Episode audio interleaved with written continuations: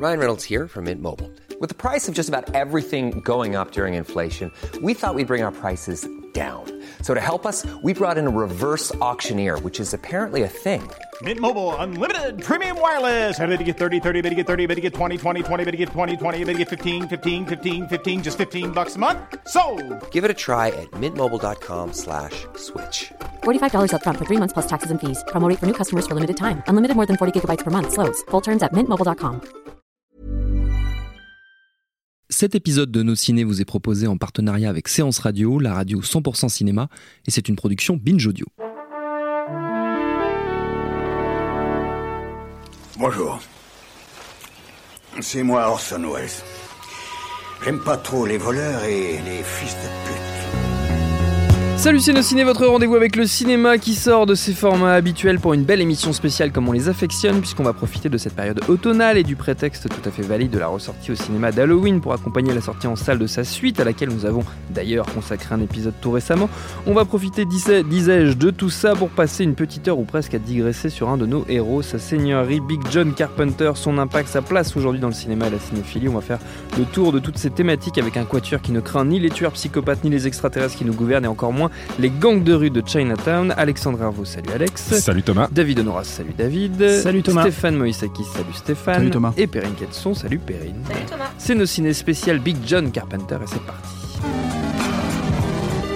Monde de merde. Pourquoi il a dit ça? C'est ce que je veux savoir. Et je précise qu'outre la ressortie donc d'Halloween en salle, il y a d'autres actualités pour notre ami Big John, puisque The Fog ressort également au cinéma dans une version restaurée. Il sera suivi par d'autres classiques de Carpenter, dont Prince des Ténèbres fin novembre, New York 97 en décembre, Invasion Los Angeles en janvier, qui seront par la suite tous dispo dans de belles éditions Blu-ray, ce qui est déjà le cas pour Jack Burton dans Les Griffes du Mandarin, dont on avait causé au moment de sa ressortie, qui est désormais dispo en Blu-ray chez l'Atelier d'Images, sans oublier la BO du nouvel Halloween signé par Carpenter, qui est dispo chez Sacred Bone Records depuis quelques jours.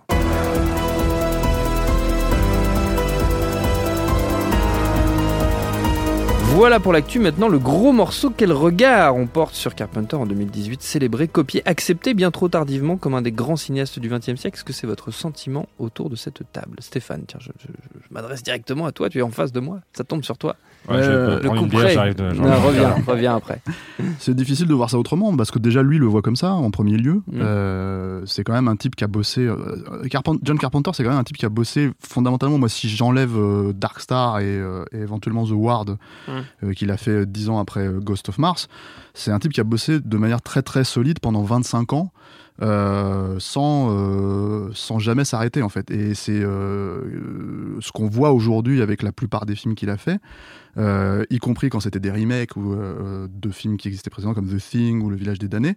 Euh, c'est des films en fait qui sont restés dans l'esprit des gens. Et pourtant, c'est des films qui n'ont pas du tout, pour la plupart, marché à l'époque où ils sont sortis. Halloween, ça a été un très gros carton, on en avait parlé dans l'émission.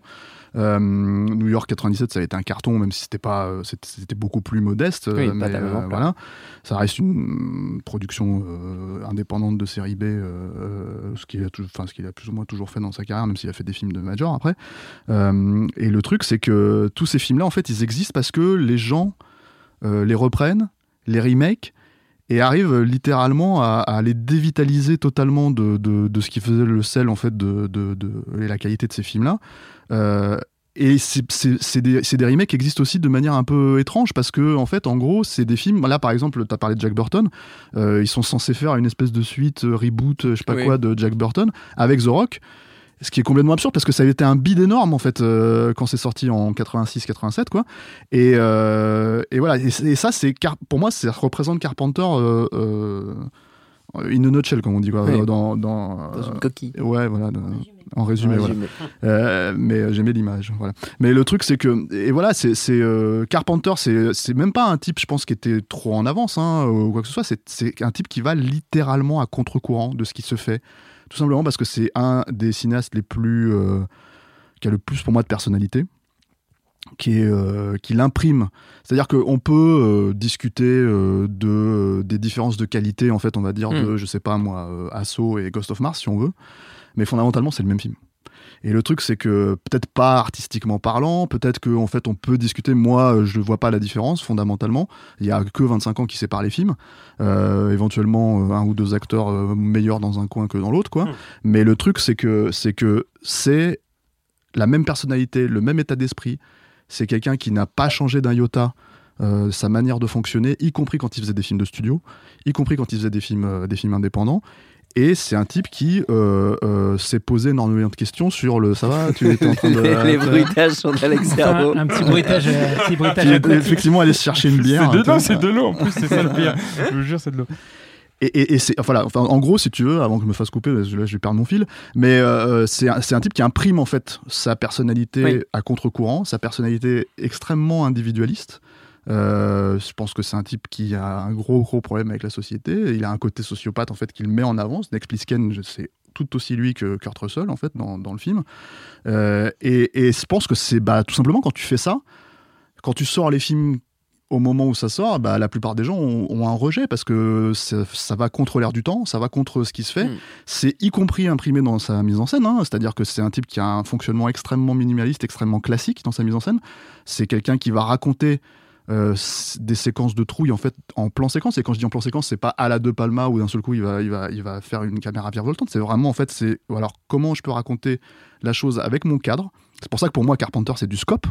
euh, genre point barre quoi c'est à dire que c'est ce format là qu'il utilise vraiment euh, qui fait ressortir c'est un type qui utilise le- le- les, les courtes focales dans des, dans, des, dans des lieux exigus en fait pour faire vraiment utiliser le pleinement euh, Mm. tout le potentiel en fait de son décor euh, il, il fait, et il fait des films très riches pour très peu d'argent finalement en fait euh, voilà et euh, toujours avec cette espèce de méthode de tourner rapidement d'aller à l'essentiel voilà donc toute sa personnalité le côté un peu no bullshit du mec le côté un peu à contre-courant tout ça je pense que c'est ce qui fait que en premier lieu c'est un type qui euh, au mieux a été ignoré en fait quand, quand, quand il a fait certains de ses plus grands films, ses plus grands chefs-d'œuvre, hein, Mm. comme The Thing.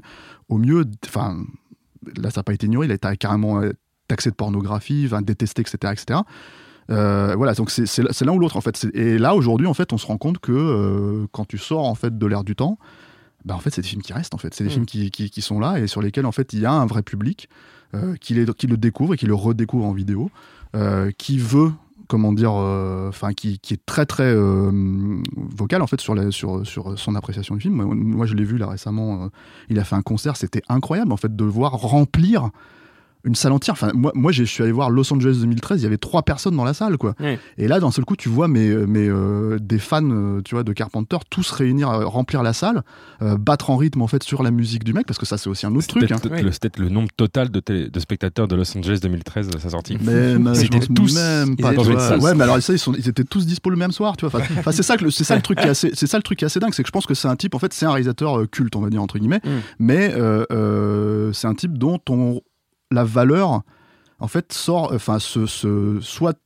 t'as les yeux ouverts en fait quand tu Mm. regardes euh, comme dans des livres quoi tu vois tu- Mm. quand tu regardes ces films au moment où tu, tu es en train de les regarder euh, et t'apprécies ce genre de truc moi je sais qu'en tout cas moi je sais que c'est très important d'avoir des mecs qui ont cette personnalité là Mm. au cinéma et c'est ce qui manque énormément aujourd'hui aussi c'est ça le truc Euh, une vraie euh, personnalité de Maverick quoi tu vois et, euh, et en même temps en fait c'est exactement tout ce que les gens qui essayent de faire et y compris la suite d'Halloween n'arrivent pas à comprendre en fait. Eux, là, au moins, l'avantage, c'est qu'ils sont, pour le coup, ils sont vraiment allés chercher Carpenter pour faire la zik et c'est ce qu'il y a de mieux dans le film pour moi. Je trouve, la trouve excellente.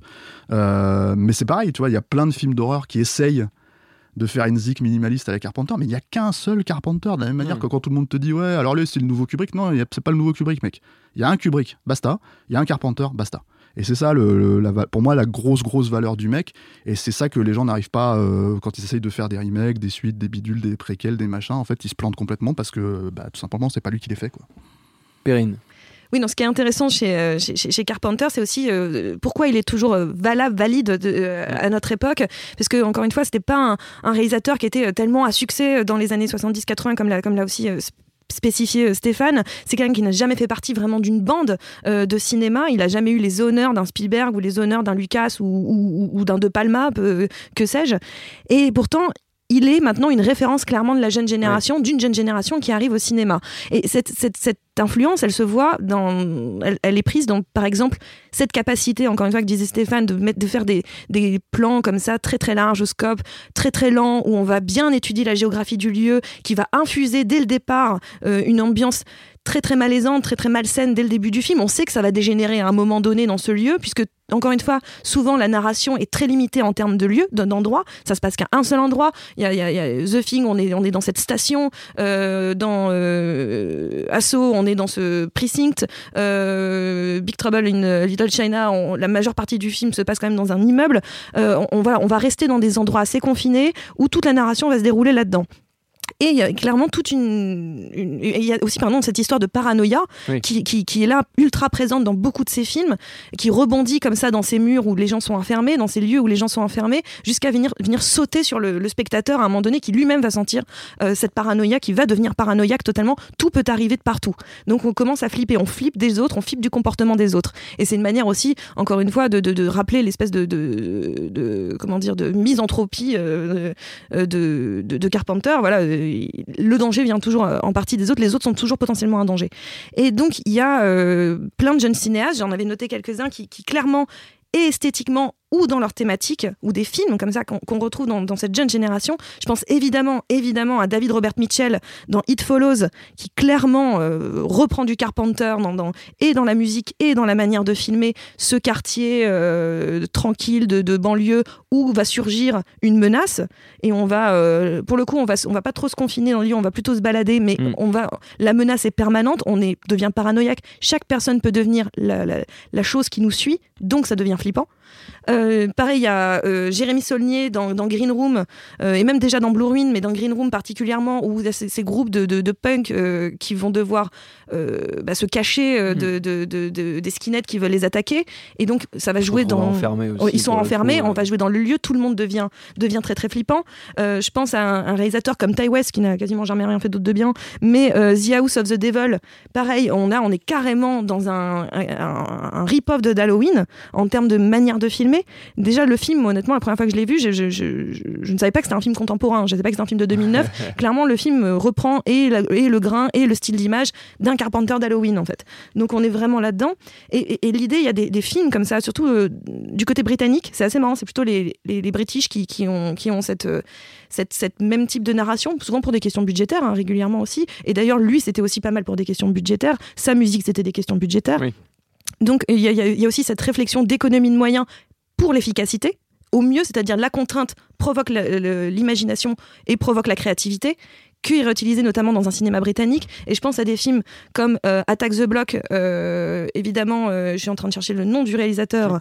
Merci, Joe Cornish. Voilà, de Attack the Block de Joe Cornish. Euh, 71 de Yann Demange. euh, ou encore Tower Block, qui est sorti. euh, tous ces films-là qui sont à peu près d'une d'une période à peu près similaire, euh, britannique, où on est dans cette idée d'enfermement Mm. qui euh, est clairement euh, des descendants. Ils sont des descendants. Ils sont inspirés. On sent qu'ils ont vu jeunes Carpenter, que pour eux, c'est une référence, que clairement, et, et c'est des, des films à succès, c'est des films qui, qui, qui sont réussis en soi. Pareil, la portée politique, cynique, totalement euh, de, de, de, de Carpenter, on la retrouve dans des films de James DeMarco, euh, de Monaco, Monaco, James de Monaco, euh, le, le mec qui fait qui- Marc DeMarco. ouais, c'est pour ça que je fais un petit mélange. James de Monaco qui fait euh, qui fait les films euh, American, euh, enfin The Purge là, American. Oui, euh, Nightmare. Nightmare. American Nightmare, merci. Ouais, mais bon, là, il va vraiment pas aussi loin. hein. Non, il va pas aussi loin, mais, mais il, a, il a cette démarche-là. Et après, il faut remettre dans le contexte, on est dans notre époque, etc. Et les, les mecs essayent pas de refaire exactement la même chose, mais ils sont clairement influencés. Il y a une influence, il, y a, ils, ils sont, ils se placent dans une forme de descendance par rapport à James, Cam- euh, J- James n'importe quoi, j'étais resté sur James de Monaco, euh, par rapport à John Carpenter. Donc c'est ça qui est assez hallucinant parce qu'on a toujours tendance à citer euh, d'autres cinéastes en, en termes d'influence, mais même quelqu'un comme Tarantino Mm. euh, se revendique euh, du- d'une d'une- d'une paternité euh, de, de- de John Carpenter. Quand il explique que The Hateful Eight est complètement inspiré par The Thing, que c'est le seul film qu'il a montré à son équipe avant euh, de- le tournage, d'ailleurs même à Kurt Russell, ce qui était un petit peu marrant en soi. Euh, Il a qui- réutilisé des. et qu'il était tout content. Il a réutilisé le score et, de et- Morricone. et c'est un film de contamination en fait. Oui, Euh, oui, c'est un film de contamination. Masqué dans un western quoi. Et Ah c'est et un- complètement. et c'est un film en scope, même en plus large que le scope, dans un, Dans un lieu clos. dans un lieu clos. Et donc on est, et on est pareil dans cette idée que de, de- de paranoïa, que tout le monde va se monter les uns contre les autres. Donc on est vraiment là-dedans. Et même déjà dans Réservoir Dogs, il y avait du The Thing. On est enfermé, on est dans, quasiment dans une unité de lieu. Donc en fait, il faut, il faut il- il- il- clairement, Carpenter même si euh, ça n'a pas été toujours évident pour le grand public, ça n'a pas été toujours évident non plus pour les critiques, ils l'ont défoncé à plein de moments de, sa carrière, The Thing, tout ça ont été absolument euh, massacrés.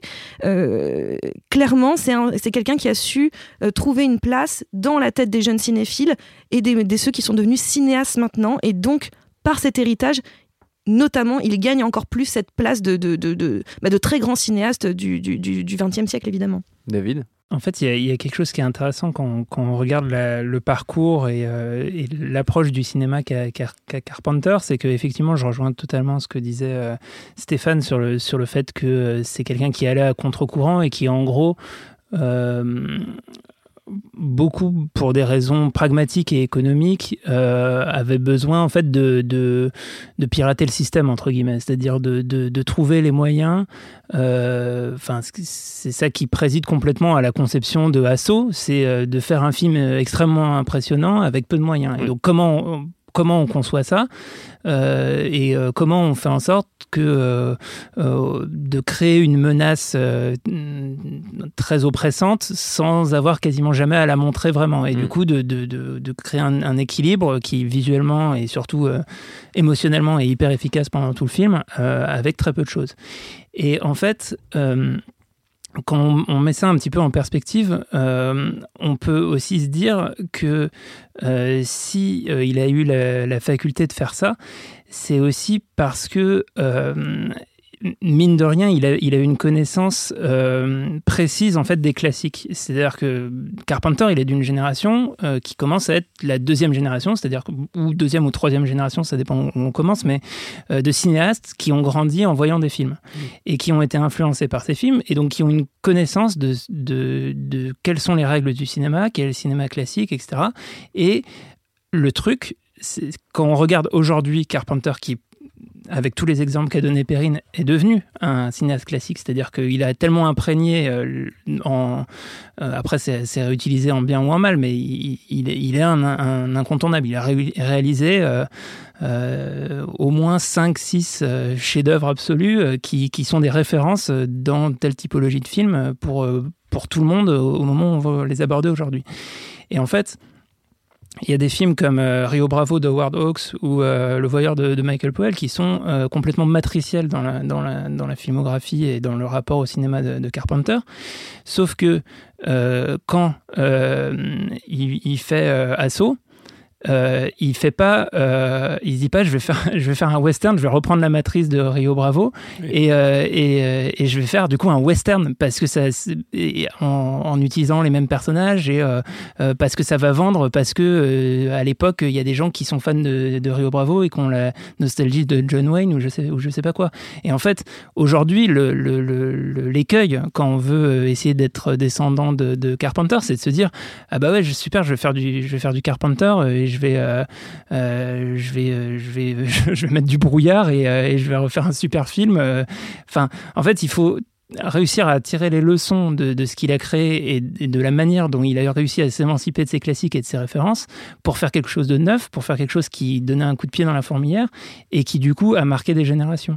Et de la même manière, euh, The Thing, qui est aussi un, un- un- enfin un remake, je, je dirais presque un lointain remake d'un autre, d'un autre film à, à moitié réalisé par Howard Hawks. C'est euh, c'est quoi le titre original euh? Chose d'un autre monde. La chose dans notre monde, euh, qui euh, voilà se passe dans le même environnement. Avec, mais euh, quand on compare les deux films, enfin voilà, C'est parce qu'il est revenu à la source du roman pour le coup. Et il est, ouais, alors en Mm. plus, c'est, c'est- je, je pense qu'il n'y a même pas les droits de remake, c'est-à-dire qu'il a dû reprendre les droits du roman pour, la, pour l'adapter. Ouais, ouais, Enfin, je sais pas comment. ça- et euh, toujours est-il que euh, C'est le- un remake officiel, hein, ceci étant dit. Ouais, d'accord. Du, du coup, euh, du coup, le, le- le- le truc, c'est, c'est que euh, il faut réussir à prendre en fait le, pas de côté par rapport, euh, le pas de recul par rapport aux références pour mieux les digérer et en donner quelque chose de, de- de neuf. Et en fait, aujourd'hui, on se retrouve avec deux comment dire deux résurgences de, Carpenter.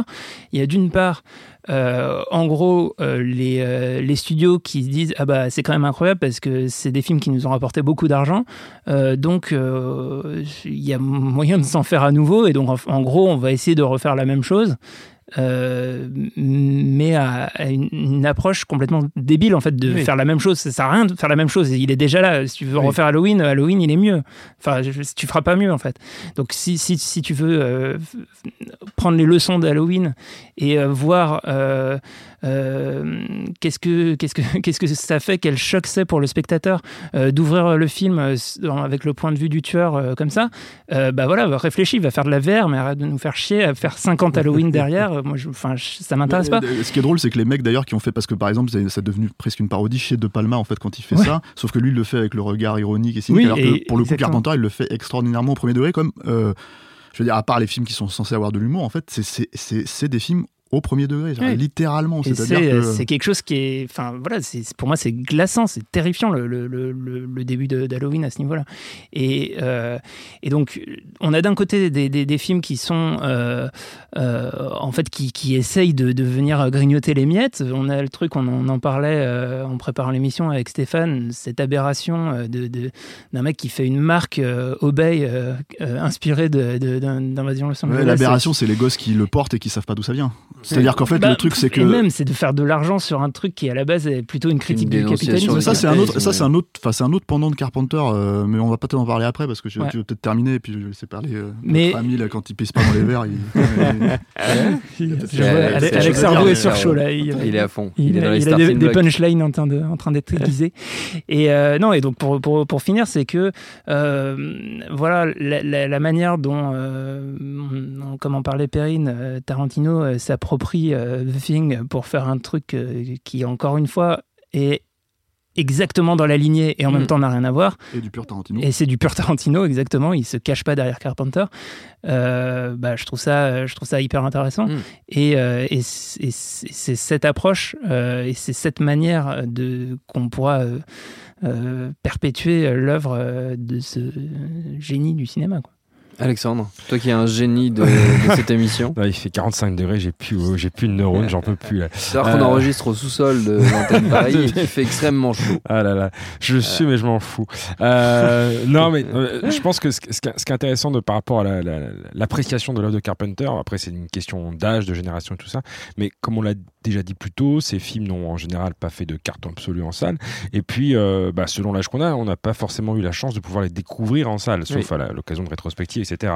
Euh, et, euh, et- et du coup, pour moi, Carpenter, ça reste justement, comme on l'a déjà dit plus tôt, le cinéaste révélé, mis en, mis en, mis en avant par les vidéoclubs. Et puis après, par les, par, les, par les biais différents pour le regarder, mais ça reste un, un cinéaste de l'intime, de chez soi. Et je me souviens très bien, par exemple, moi, de ma découverte de son The Thing, c'est une location VHS pour Halloween. Recadré, Euh, euh, c'était dégueulasse. Non, non, hein. c'est vrai, c'était dégueulasse. Et la redécouverte plus tard, après, euh, la faveur d'une rétrospective, le- sur grand écran, n'avait évidemment rien à voir.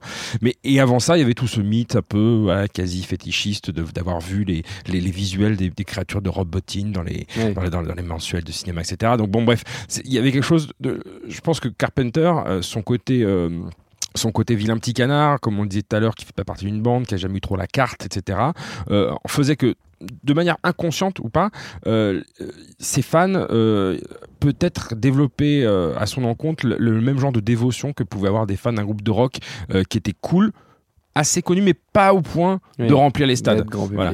Et, et ce qui est fou, c'est qu'il a un an de différence, ou même moins d'un an, quelques mois de différence à peine avec, euh, avec euh, Spielberg.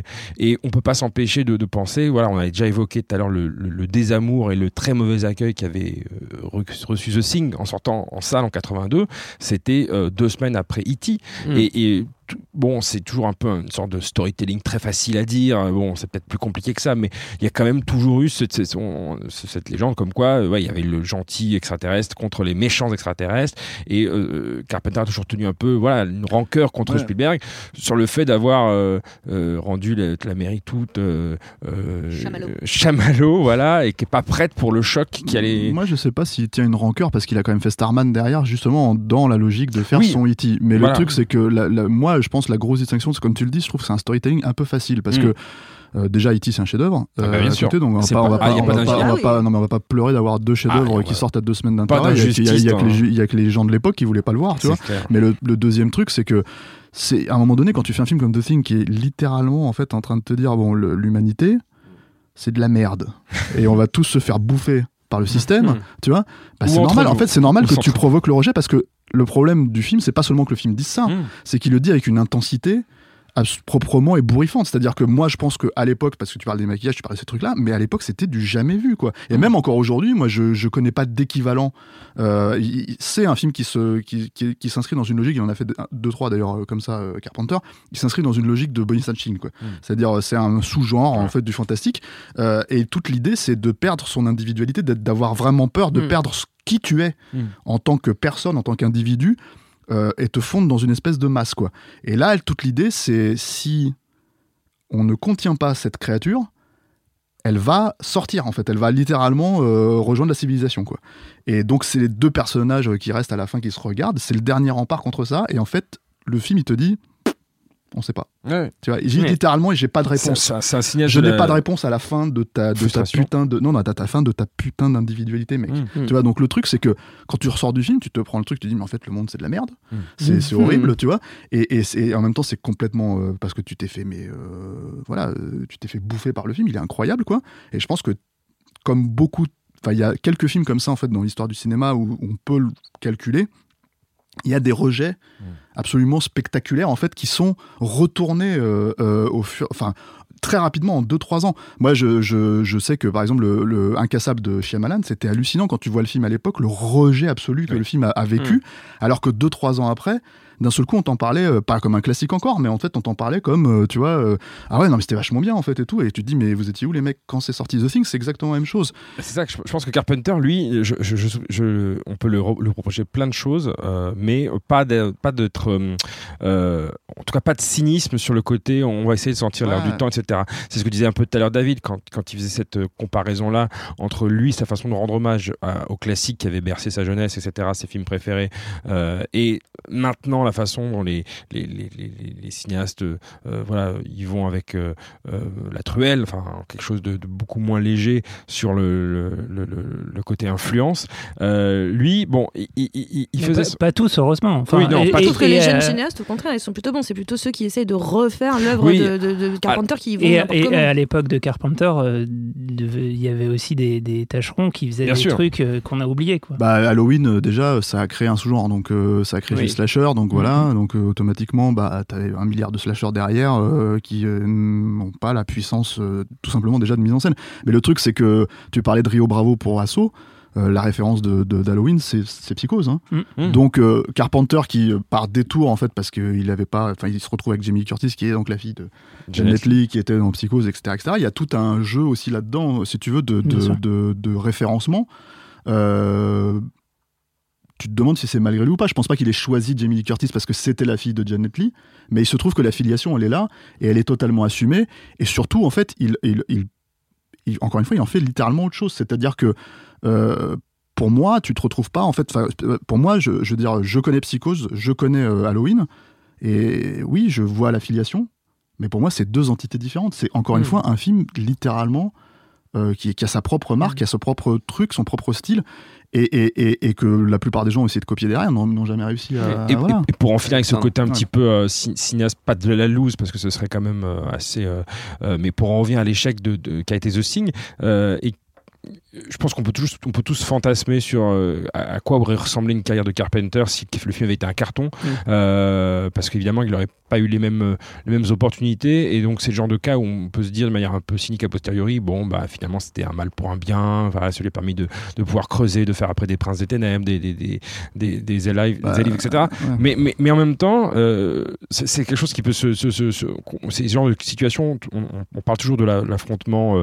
un peu artificiel The Thing versus E.T., mais à d'autres moments de sa carrière, quand il a fait Jack Burton, euh, il s'est fait rétamer au box-office aussi, et en face de lui, c'était euh, notamment Aliens de James Cameron, Mm. avec qui d'ailleurs il avait déjà bossé euh, par le passé sur New York 97. Cameron avait fait des, des effets spéciaux dessus. Ils ont quelques. euh, Carpenter est un poil plus vieux que, que Cameron, mais, mais ça, ça, ça, ça, ça, ça m'a encore plus frappé quand, quand, quand, quand, quand j'ai revu euh, Halloween récemment, le premier, euh, et dont clairement, le, en termes de, de, de mouvement, etc., de, de Michael Myers, je pense que Cameron s'en est beaucoup inspiré pour diriger Schwarzenegger après en Terminator pour ce côté masse indestructible, etc. Il y a, y a, il y a une défigation un peu dans leur. La euh, référence, hein, euh, la référence de, de- c'est le Yul Brynner dans Westworld, euh, la référence de, de Cameron sur Terminator.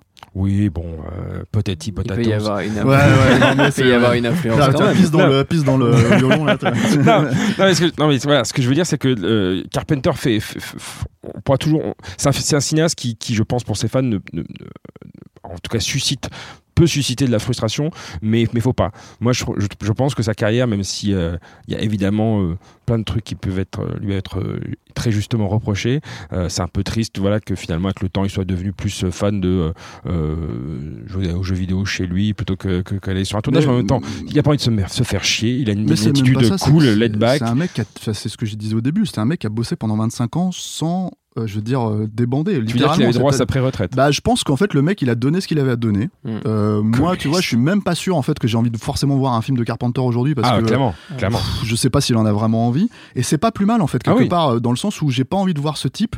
Euh, bon, The, The Ward, c'est.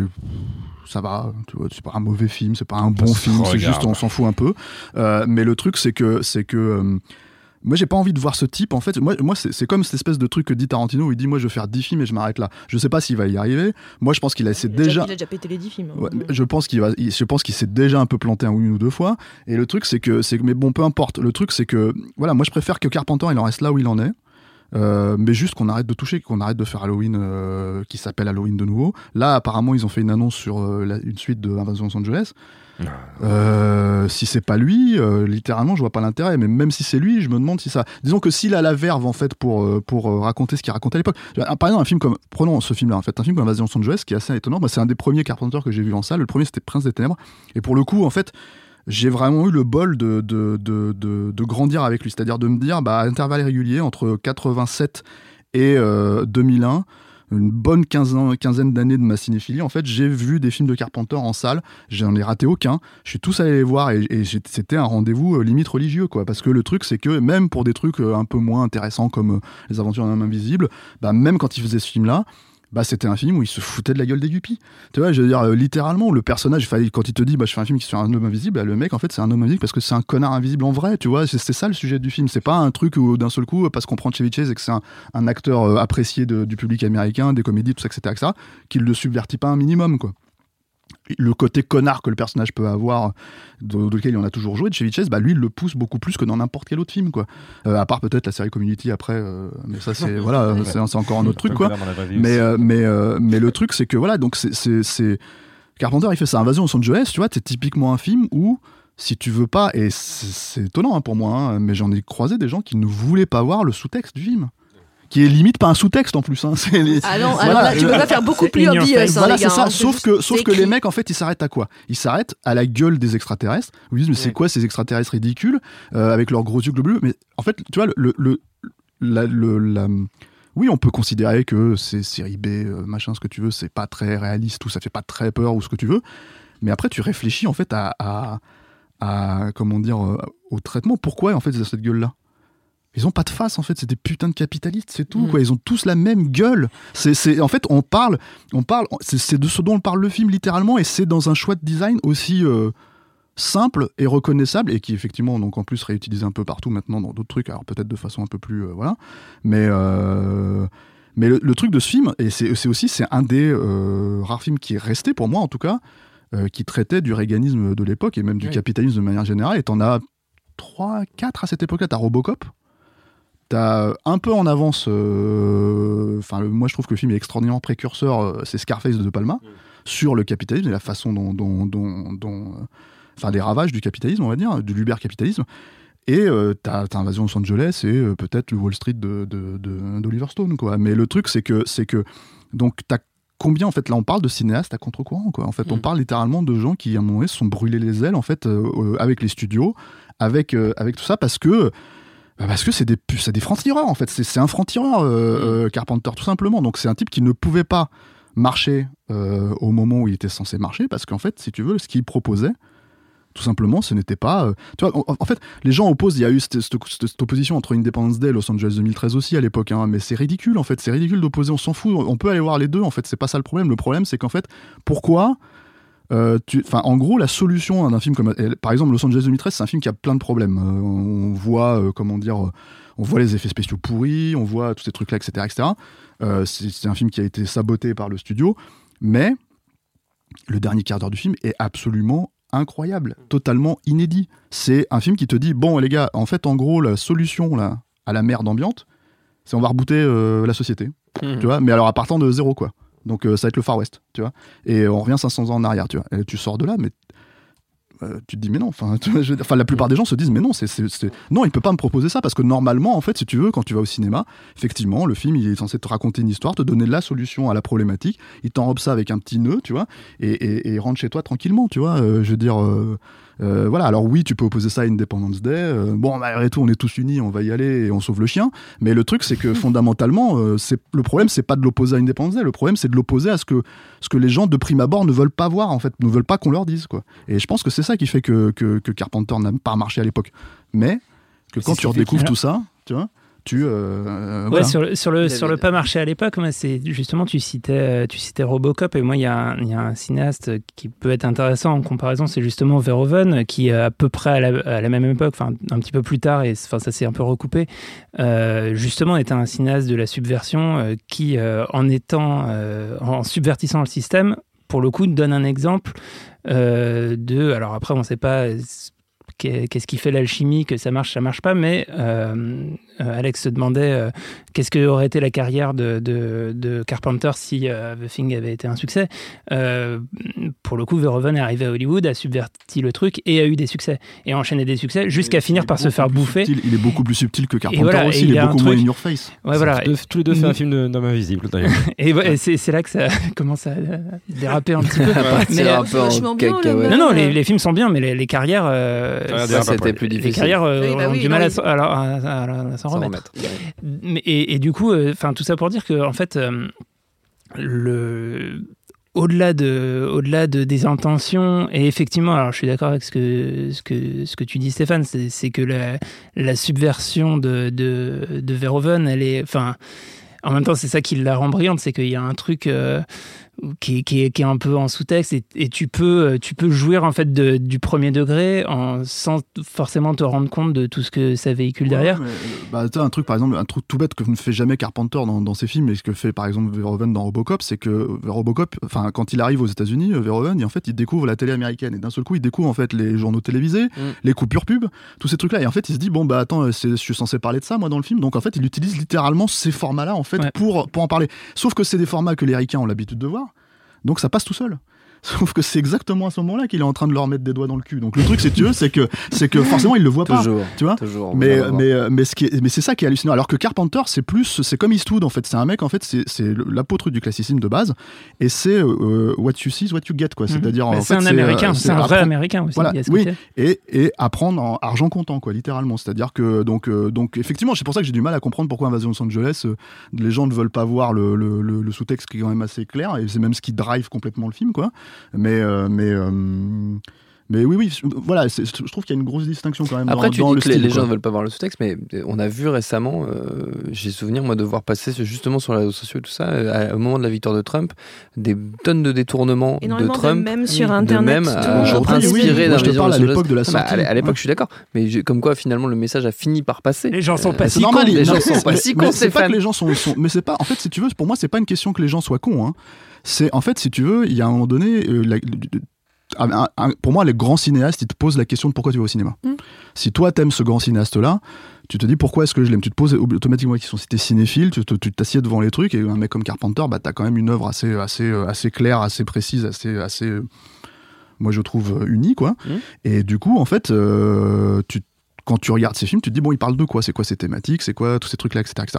Et forcément, en fait, euh, quand tu te retrouves avec euh, ces films-là et que tu te rends- comprends que la plupart de ces films-là, en fait, ne marchent pas, en fait, que les gens ne vont pas les voir, alors que ça devient justement des films cultes ou des films, en fait, qui sont compris avec euh, le temps, bah, c'est que ça enfin, le, je, je reviens à la question, en fait, de ton rapport au cinéma. C'est-à-dire que je pense que la plupart des gens ne f- s'assied pas forcément dans une salle pour qu'on leur serve un, comment dire, un, un- une thématique ou un sous-texte ou un Mhm. truc. Ils veulent être euh, ému- émus, euh, Divertis. touchés, divertis, voire en fait. euh, j'ai presque envie de dire, la plupart, la plupart d'entre eux ne pas se prendre le chou forcément. Oui, en fait, si tu veux. Et, il y a pas, et pour moi, il y a littéralement pas de problème avec ça. C'est pas des cons pour autant. C'est juste qu'en fait, si tu veux, euh, le rejet de. Mais. euh, euh, Enfin, parce que euh, sur, sur, des, sur des cas comme The Thing, c'est très viscéral. Hein. Hmm. Sur des cas comme Invasion de Los Angeles, euh, c'est juste que ça passe au-dessus de la tête, tu vois. Oui, oui, c'est Euh, de l'indifférence. Voilà, c'est juste, ou même genre, de, ouais, ah bon, ah bon, ça parle de ça, d'accord, tu vois. Euh, c'est c'est une façon, en fait, tout simplement de, de- de te dire, bon, bah, qu'est-ce qu'est-ce qui a de la valeur pour toi au cinéma Qu'est-ce qui te fait, euh, qu'est-ce qui te touche profondément Et moi, en fait, ça me touche de voir euh, un cinéaste, si tu veux, qui, euh, en fait, pour moi, il n'a pas à rougir. Même Mm. dans les films les plus. euh, C'est-à-dire, même dans des films à problème comme Los Angeles 2013, encore une fois, où les effets spéciaux sont. Oui, même dans Invasion de Los Angeles, on peut dire, oui, Roddy Piper, il joue pas très bien, si tu veux, d'accord, tu vois. Mais son âme.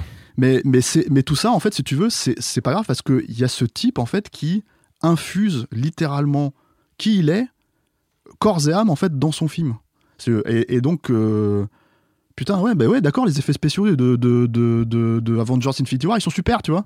Mais moi, je les cherche, les mecs, en fait, derrière qu'on fait le Mm. film, tu vois, et ils, ils sont pas là, tu vois. Donc, le- je prends cet exemple, mais ils vont encore nous faire chier parce qu'on chie sur Marvel, mais voilà, tant pis. Mais le truc, c'est que. l'habitude. Hein. non mais ouais, oui mais bon, tu vois, ça râle à chaque fois. Mais, Ah. mais voilà, et, et c'est ça en fait le truc, c'est que le mec il pose ses couilles sur la table et en fait il, il, il- il fait son film avec toutes les tripes qu'il a comme si c'était le dernier à chaque fois. Ce qui est pas le cas, merci. euh. La suite des C'est effets le bruit des couilles sur la table. en, parlant de couilles, en parlant de couilles sur la table, je te coupe parce que tu le fais souvent. foutre. en, parlant de, en parlant de couilles sur la table, j'ai découvert, avant de, de faire cette émission, je l'avais jamais vu, un de ses premiers films qui était en fait un téléfilm, Meurtre au 43e étage en Ouais. VF, euh, Someone's Watching Me en VO, avec Laura. Newton et euh, Adrienne Barbeau, qui il rencontre pendant le tournage et qui deviendra sa femme après, pendant quelques années. Euh, et ce film-là, euh, Il l'a un fait- peu- il l'a fait après Asso. Hein. C'est ça, il l'a fait juste après Assaut. Et, et- et ce film-là, je, je l'ai découvert donc, et il est d'une affluente modernité parce que la thématique du stalking, alors c'est une relecture de Fenêtre sur cour, donc c'est un hommage vraiment très très appuyé à la filmographie d'Hitchcock. Mais il y a une dans, dans- dans le côté euh, je te mate, je sais ce que tu fais. Bon, il y a une affluente modernité avec euh, tout ce qui est euh, réseaux sociaux, etc. Maintenant, mais aussi toute l'héroïne principale du film, c'est donc une, une journaliste, enfin une réalisatrice de, de, de- de- d'émissions de télé. Sa, meilleure amie, c'est Adrien Barbeau, c'est une lesbienne, mais c'est pas mis avec des gros sabots, c'est genre oh, au- de tout d'un dialogue, tu sais qu'elle aime les femmes. Elle, l'héroïne principale, tu comprends très rapidement qu'elle est venue de New York, elle a changé pour euh, s'installer à Los Angeles parce qu'elle s'est fait emmerder, agresser sur son lieu de travail. Donc on est en espèce de, euh, de truc post, complètement euh, post-MeToo. Euh, et le truc date de 76, 16, c'est ça? 76 78 Attendez.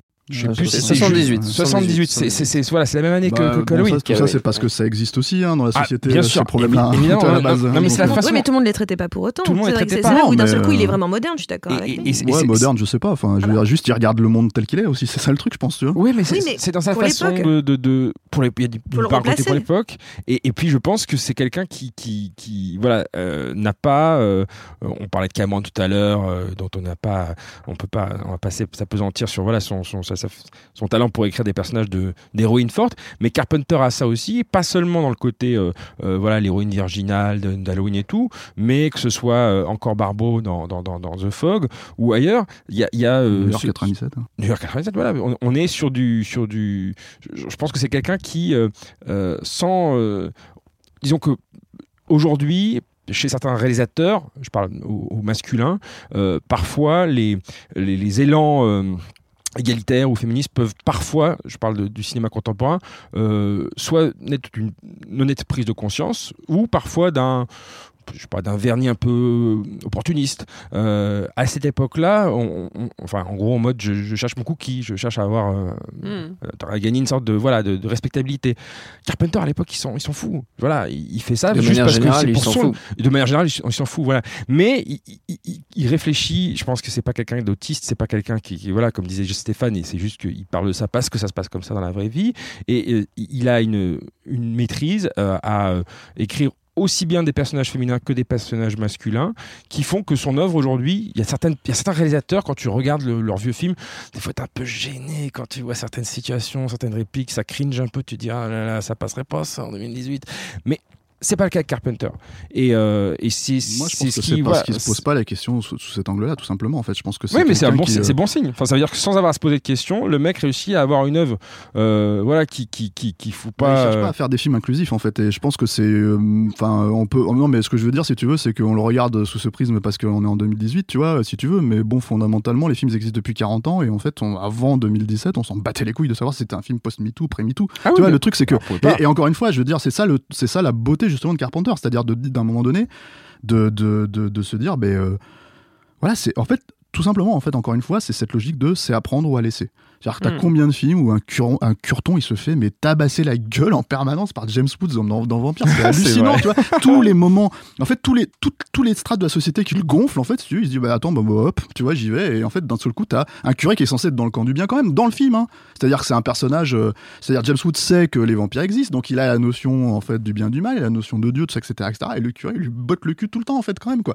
Et je sais pas, il y a quelque chose de, de total, moi je trouve de totalement réjouissant en fait là-dedans. Mm. euh, tu vois, euh, c'est, c'est, euh, je- euh, en fait, C'est la liberté, c'est ça qui est beau. Bah, c'est Charlie Hebdo, quoi. Ouais. voilà, on savait déconner à l'époque. hein. Euh, non, c'est pas. Charlie Hebdo Canada, justement. Carpenter, c'est la même gueule, c'est le même nom. C'est tout, c'est, c'est- c'est toute cette façon, c'est toute cette façon de prendre les, les comment dire, euh, les, dogmes en fait, les clivages, tu vois, et de, et génie. de dire je, je m'en fous en fait. C'est- Mm. Littéralement, Carpenter, c'est Snake Plissken. C'est euh, je, ça m'intéresse pas. Vous ne m'intéressez pas, votre société ne m'intéresse pas, c'est de la merde.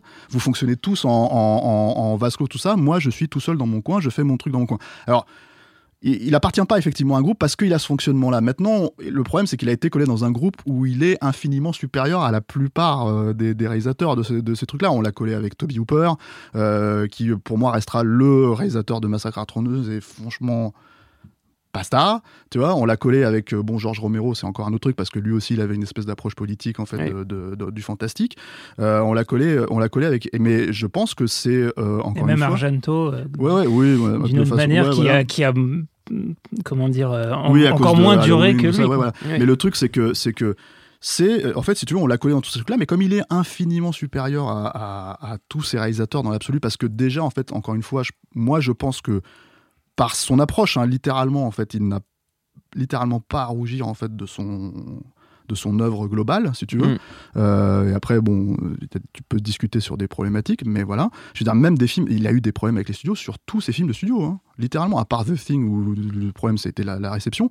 Euh, le Village des damnés, euh, si, si, si vous êtes équipé en Blu-ray US et que vous pouvez lire ces Blu-ray là, il y a un documentaire d'une heure en fait où Carpenter s'exprime sur toutes les- alors que c'est un petit film hein, pour le studio, c'était pas Ouais. un gros truc, tu vois, où il s'exprime sur tous les problèmes qu'il a eu avec le studio sur le Village des damnés et, et et c'est un film à problème parce que encore une fois, c'est un film qui, grosso modo, t'explique.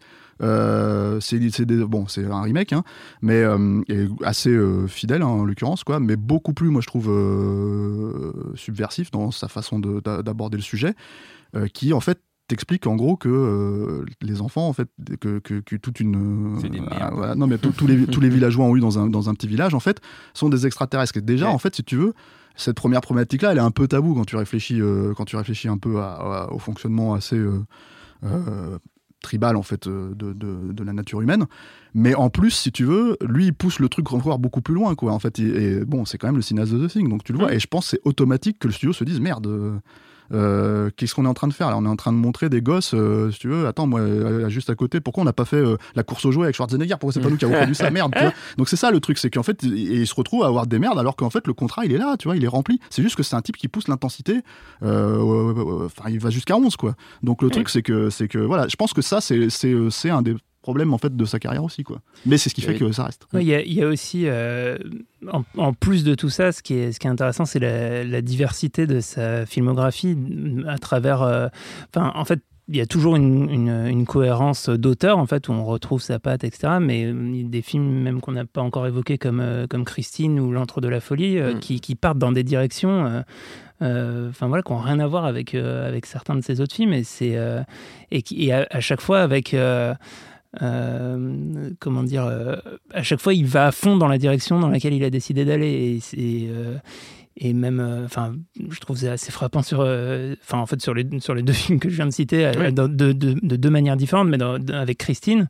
Enfin, je, je sais pas, j'imagine que que sur le même sujet, plein d'autres cinéastes se seraient arrêtés bien avant en fait d'aller enfin se dire bah ça ou, cette scène est trop euh, je sais pas euh, gênante ou, Mm. particulière ou ou, ou, même des, des, des questionnements genre ça on va je- comment je vais le mettre en scène en fait? Comment Mm. comment je vais trouver le moyen de de, de, de le rendre visuellement crédible? Euh, et, c'est un c'est un film qui est enfin qui je pense euh, après c'est le cas de tous ces films mais qui qui qui vieillit pas euh, enfin qui Mm. peut se regarder aujourd'hui comme s'il avait été tourné aujourd'hui quasiment parce que euh, parce que il a il a poussé très loin le- la- la- la- vraiment la question de comment je, je, je mets en scène une idée et comment je, je fais en sorte de, de tenir la- l'ambiance Mm. que j'ai instaurée quoi Euh, donc euh, c'est on a une approche en fait, générale sur ces films qui, qui est par euh, souvent de, de, de un ou deux chocs, euh, soit les premiers films de lui qu'on a vus ou ceux qui nous ont le plus marqué. Mais en fait, c'est c'est un réservoir euh, presque infini. Quoi. On peut Mm. se replonger dans ces films et passer de l'un à l'autre. Et il y a toujours à, à manger. Quoi. Une cohérence. Et le truc, c'est que ce qui est intéressant d'ailleurs sur le film comme L'Onde de la Fille, que moi je trouve qu'il est un chef-d'œuvre absolu, quoi, c'est que, en fait, euh, si tu poses la question à Carpenter et tu lui dis, mais vous vous êtes euh, auto-analysé, il fait non. En fait, pour lui, c'est un Mm. film sur Stephen King. Oui. Ouais. Mais, Et Lovecraft. voilà, mais voilà, exactement. Et le truc, c'est que, en gros, c'est un film sur deux auteurs euh, de, de- reconnus, en fait, de, de- d'hor- d'horreur, quoi, de littérature ouais, ouais. horrifique. Mais c'est un film sur lui. Mais Oui, comme tous ces films d'ailleurs, dans l'absolu. Mais, le en truc, c'est que là, ce qui est complètement auteurs, hallucinant, c'est que c'est le seul peut-être qui a un peu un aspect méta, en fait, Mhm. euh, dans euh, son approche, en fait, de, de comment on va décortiquer le genre. Mais et il se cache pas derrière ça. hein. Je pense que c'est vraiment, mais je pense que c'est sa porte d'entrée. Son point de vue, c'est de dire, euh, moi, je connais en fait ces auteurs-là, je les ai lus, Oui. donc je vais les aborder comme ça. Mais fondamentalement, en fait, si tu veux, il fait, il décortique un peu ce que euh, la mécanique de l'horreur, euh, ce qu'il a toujours fait dans l'absolu, même s'il le masque, tu vois, puisqu'il l'a reconstruit finalement dans ses films. Mais là, il l'a déconstruit complètement avec des trucs, mais moi, je trouve hyper osé là, le- les scènes en fait où il se réveille trois fois euh, d'un Mm. cauchemar. Il y a trois cauchemars consécutifs. Enfin, c'est hallucinant et ça fout Oui. une trouille de feu, quoi. Si, ce film est tout à fait traumatisant. Voilà, et le truc, c'est qu'il y a cette, cette espèce de logique où on dit ce personnage, le personnage de Sam Neill, Mm. c'est un privé cynique euh, qui ne croit en rien, etc., etc., donc c'est Carpenter et tout. Mais en fait, c'est le seul qui, qui ne bascule pas dans la folie. C'est Oui. le seul qui a- attend la fin, en fait, si Oui. tu veux, littéralement, pour basculer dans la folie, Mm. et, et qui est le plus pragmatique de tous, Oui. en fait. C'est le seul qu'on pouvait vraiment, comment dire, mettre en face de cette problématique euh, fantastique, quoi. Mais, mais comme la plupart de, de, de Ouais. ces personnages principaux, en fait, c'est ça qui est assez intéressant, c'est que déjà la plupart de ces personnages principaux sont des, euh, des blue collar guys, enfin clairement, si Des on prend prolos, ouais. des prolos, si on prend Snake Plissken, c'est c'est son cas, si on prend en effet euh, le personnage de, de Sam Neill, etc. Enfin, vraiment, la plupart de même pas, je dirais tous, la totalité, Mhm. sont des prolos. Pas, pas de Chevy Chase dans les. Oui, non, bah, voilà, mais, euh, Mais justement, euh, il se fout de sa gueule. mais- c'est Jack, que- mais Jack Burton. euh, Mais Jack c'est un Burton, c'est un, c'est un bon prolo. Hein. Michael c'est un prolo, a un bleu de travail. Non, mais ce qui est intéressant, par exemple, victimes d'Halloween c'est un Non, mais ce qui est intéressant dans, dans Halloween, justement, c'est que le personnage euh, de Laurie, euh, c'est que, euh, ok, on peut la voir comme la- la- l'héroïne virginale, etc. Mais non, ce qui est intéressant, c'est que là aussi, encore une fois, on est dans cette histoire de prolo. C'est-à-dire que c'est une fille, qui, c'est la seule qui travaille, là, elle, elle est en train de faire du babysitting pendant que toutes ses potes, elles sont en train de s'amuser à Halloween. Et donc, c'est la seule qui s'en sortira. Enfin, donc c'est ça qui est un petit peu euh, intéressant, c'est qu'à chaque fois, il explique que ces gens-là, ces gens qui font partie euh, bah, du peuple, ces gens qui sont des émanations du peuple, qui, sont, qui ressemblent au peuple, c'est eux qui voient en premier ces ces espèces de Cassandre, c'est eux qui voient en premier euh, les problématiques qui les entourent. Et euh, par exemple, bah, le- le- évidemment, le personnage de Zélie, d'Invasion Los Angeles, Oh, bah, c'est quand même un mec, c'est un vrai prolo qui, qui est juste, il voit littéralement, il voit le problème avant tout le monde c'est grâce à ses super lunettes. une Mais en soi, Logique révolutionnaire. mais c'était voilà et, et clairement il est en train de nous dire la, la raison vient du peuple. Le peuple saura voir en premier ce qui déconne. Et je trouve que c'est ça qui est toujours très fascinant Mm. chez lui. Et évidemment clairement il s'identifie, évidemment clairement il parle de lui, mais en même temps il, il prend jamais un air supérieur par rapport à ça. Il dit non, moi je viens de ces gens-là et je suis et on, on- est bien plus malin que ce que vous voulez bien croire. Bien sûr qu'on va voir où sont les problèmes. Et c'est ça qui est toujours, euh, enfin je trouve très fort dans, dans, dans, ces personnages. Ce qui fait aussi qu'on a un fort attachement à eux parce que euh, on se sent pas euh, dominé par eux. On se sent à l'égal de ces personnages. On se sent aussi vénère qu'eux. Donc, euh, c'est, je trouve, une des grandes forces euh, de, de, de Carpenter, et c'est quelque chose qu'on retrouve encore maintenant, clairement, encore maintenant. D'ailleurs- et d'ailleurs, dans la dimension euh, morale et politique de son œuvre, c'est en ça, enfin, moi je ne sais pas si vous êtes d'accord, mais que je, je trouve que ça serait le, le cinéaste euh, le plus proche de ce qu'est Stephen King dans la littérature. Oui. C'est-à-dire de, de- vraiment d'avoir euh, à la fois une, euh, un respect, euh, enfin je sais pas si respect est le meilleur mot, mais euh, en tout cas euh, de, de- de traiter le genre tel qu'il doit être traité, euh, enfin voilà, en respectant Avec ses codes, avec le dévotion, genre, tout en euh, tout en Tout en méprisé en- non mais pas, alors en plus mais mais tout en tout Oui. en ne se cachant pas de, de en se privant pas de, de, de, de noyauter le truc de, de, de sa pensée quoi. Hmm.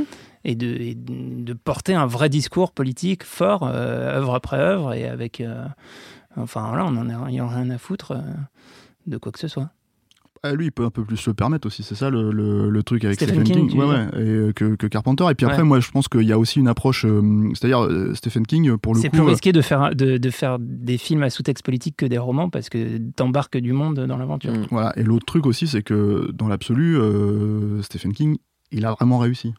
Je veux dire, Ah, il un mec comme Carpenter, un mec comme Carpenter, il se considère comme un clochard. hein. Oui. Il ne comprend toujours pas pourquoi aujourd'hui, en fait, ces films-là euh, se sont fait chier sur la gueule. Moi, je l'ai interviewé deux fois.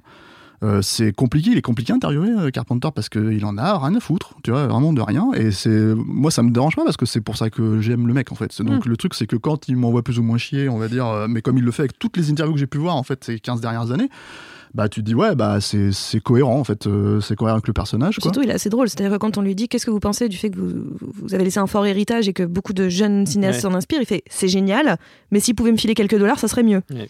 Enfin, Mais il est pas, il est, c'est euh, c'est pas si euh, ironique que pas ça là pour le coup. Ah c'est pas une blague, hein, c'est ça c'est son côté américain euh, et pour le coup il le dit. Mais vous savez, moi je suis aussi un capitaliste euh, parce que je suis, j'ai grandi dans cette logique-là. Mais tu vois, c'est- c'est c'est un des trucs où parce que justement il a cette forte personnalité. Mais je me rappelle qu'il y a pas mal de gens qui reprochaient. Euh, à Carpenter d'avoir accepté de céder les droits pour The Fog pour faire un remake Mm. de merde, euh, pour Assaut, pour tous ces films-là. Mais fondamentalement, en fait, euh, je comprends pas ce qu'on lui reproche à ce moment-là, dans le sens où, bon, déjà, un, il a toujours plus ou moins annoncé la couleur. hein, c'est c'est peut-être la seule dualité. Encore, moi, j'en vois pas vraiment une. hein, je vois ça juste comme un mec qui est né aux États-Unis, et qui, a- qui vit en fait dans une société, dans un système aussi dans lequel il est tributaire, quoi. Euh, donc, c'est un Américain, quoi. Et, euh, et le deuxième truc, c'est que ben, les films originaux, ils disaient putain, mais qui se rappelle du remake The Fog, quoi? Qui se rappelle de ce film, quoi? Je veux dire, euh, Il y c'est avait le mec de euh, Smallville dedans, Tom Welling. Moi, je l'ai pas vu, hein, j'ai vu la bande-annonce. bah, moi, je l'ai vu, j'ai- fait la critique à l'époque, tu vois. Donc, le Ah, truc, c'est que. Mais, mais, mais voilà, et c'est avec des fantômes directement issus du Seigneur des Anneaux, là, du Retour du Roi, tu vois. euh, mais, euh, mais, et, et c'est et c'est des films, en fait. Oui, c'est des films. Moi, je trouve ça normal d'essayer de raconter euh, l'histoire de The Fog parce que c'est une très belle histoire. Oui. Moi, je comprends, en fait. C'est c'est d'ailleurs un des trucs, euh, parce qu'on a parlé un peu de western, de trucs comme ça, parce qu'on dit souvent, les films de Carpenter, c'est, euh, comment dire, des westerns déguisés, euh, etc., etc. Oui, euh, il y a cet aspect-là, euh, Bon, c'est vrai. Pour beaucoup d'entre Mais eux, oui. c'est aussi des putains de films fantastiques et qui Oui, portent, oui. euh, voilà, comme, comme disait Perrine au début, là, quand elle disait, voilà, c'est des films d'ambiance. Déjà, Mm. rien que l'ambiance en soi, effectivement, elle garantit l'aspect fantastique. Mais en plus, même des films comme Assaut, Mm. fondamentalement, euh, euh, qui dimension ne le sont pas, fantastique, a une oui. dimension fantastique Oui, par sûr. la façon de représenter la, la menace. Oui, parce que Euh, Dès le départ, on a, invisible, on dès a, le on a départ, ce, on plan pas. et la musique, et tout de suite on est dans une Voilà. ambiance qui fait flipper, Mm. et on sait même pas pourquoi Et le encore. fantastique, euh, pour le coup, très européen, euh, qui est euh, celui où on ne voit pas le monstre. Voilà, euh, sauf dans The Thing. Sauf dans The Thing, Voilà, mais, euh, mais, euh, et même, même, dans, même dans Land de la Folie, tout ça, on les voit. Mais le truc, Oui. c'est que dans l'absolu, ce que je veux Je dire, en fait, c'est que cet aspect ultra euh, fantastique, en fait, cette, cette représentation assumée du fantastique, et, et là, euh, je rejoins effectivement David quand il parle de, de, de Stephen King, c'est-à-dire cette, cette idée d'assumer totalement Mhm. ce, euh, comment dire, cet héritage-là avec lequel il a grandi. Euh, bah, en fait, euh, il y a peu de cinéastes, en fait. Moi, je trouve qu'il le représente à ce point-là, en fait, qu'il le porte encore une fois en étendard et, et, en assumant tous ces films-là, en fait. Moi, je trouve ça dommage euh, qu'il ait jamais vraiment fait un western, en tout cas dans sa période faste. Mhm. Mais je pense en fait qu'il a. C'est presque un, un acte manqué en fait. C'est-à-dire, apparemment, le Jack Burton, c'était censé être un, un western, Un à la western. base. euh, Mm. Et en fait, il l'a. C'était- Il était en pleine période aussi où le western n'était pas super bien vu et donc le faire produire c'était pas Oui. si simple. C'était une période où le procès, était- le procès n'importe quoi, le western était en désamour Oui, total auprès il- du public donc il il, pouvait pas se faire financer ça. hein. vague. Mais oui. oui et non, c'est-à-dire qu'en fait, parce que t'as, euh, dans les années 80, t'avais un petit peu des, de- un- une résurgence avec Silverado, les trucs comme ça. T'as clairement après Danse avec les loups, après Impitoyable et tout Ah, ça. mais là, on est- là, c'est c'est plus tard. Ouais, bah. Mais dans les années dire, 70-80 où il était presque à son pic, c'était il, il, impossible à financer. Il y avait un vrai désamour du, C'était du très western. hein. oui. Mais le truc, en tout cas, c'est que je pense qu'il y a aussi cette logique-là de dire, à mon avis, euh, je fais des films éminemment fantastiques. Et, euh, et, et quelque part, il est resté dans son créneau et Mhm. il est, le, moi, je pense, le meilleur dans son créneau, en fait. euh, vraiment, quoi. Donc, euh, donc euh, C'est un, c'est un maître du fantastique plutôt qu'un master of horror. Eh, le meilleur pour le créneau, c'est Christine. Ah Et on va s'arrêter sur ça. Voilà. On va s'arrêter sur ça parce que c'était Très la belle chute. plus belle intervention Ouais, qui est bien euh, de garée. toute l'émission. Euh, c'était magnifique, euh, mais oui, on va s'arrêter là-dessus parce qu'il ça fait bien une heure qu'on Ouais. parle et il fait 254 degrés. dans ce studio et Alexandre Arbo est décédé euh, à l'instant. Voilà, notre temps est écoulé. Merci à tous les quatre. Merci à John Carpenter, évidemment. Merci à Jules la technique. Merci à l'antenne Paris pour l'accueil. Rendez-vous sur binge.audio, le site de notre réseau de podcast Binge Audio pour retrouver toutes nos émissions et le programme des prochaines. Et puis on vous dit à très vite. Binge. Et tout de suite, un message de notre partenaire Séance Radio. J'adore mon boulot. Vous êtes la crème de l'aristocratie française. Vous avez compris ce que je vous ai dit? Oui, cancer du poumon, inopérable. Next épisode, c'est le nouveau rendez-vous 100% série de Séance Radio avec Charline Roux et son équipe. On ferait mieux de rebrousser chemin, les gars. J'ai fait du mal. J'ai compromis des missions. Des policiers français, peut les acheter, pas les tuer. Next épisode, le mardi à 19h sur Séance Radio est disponible sur toutes les applications podcast.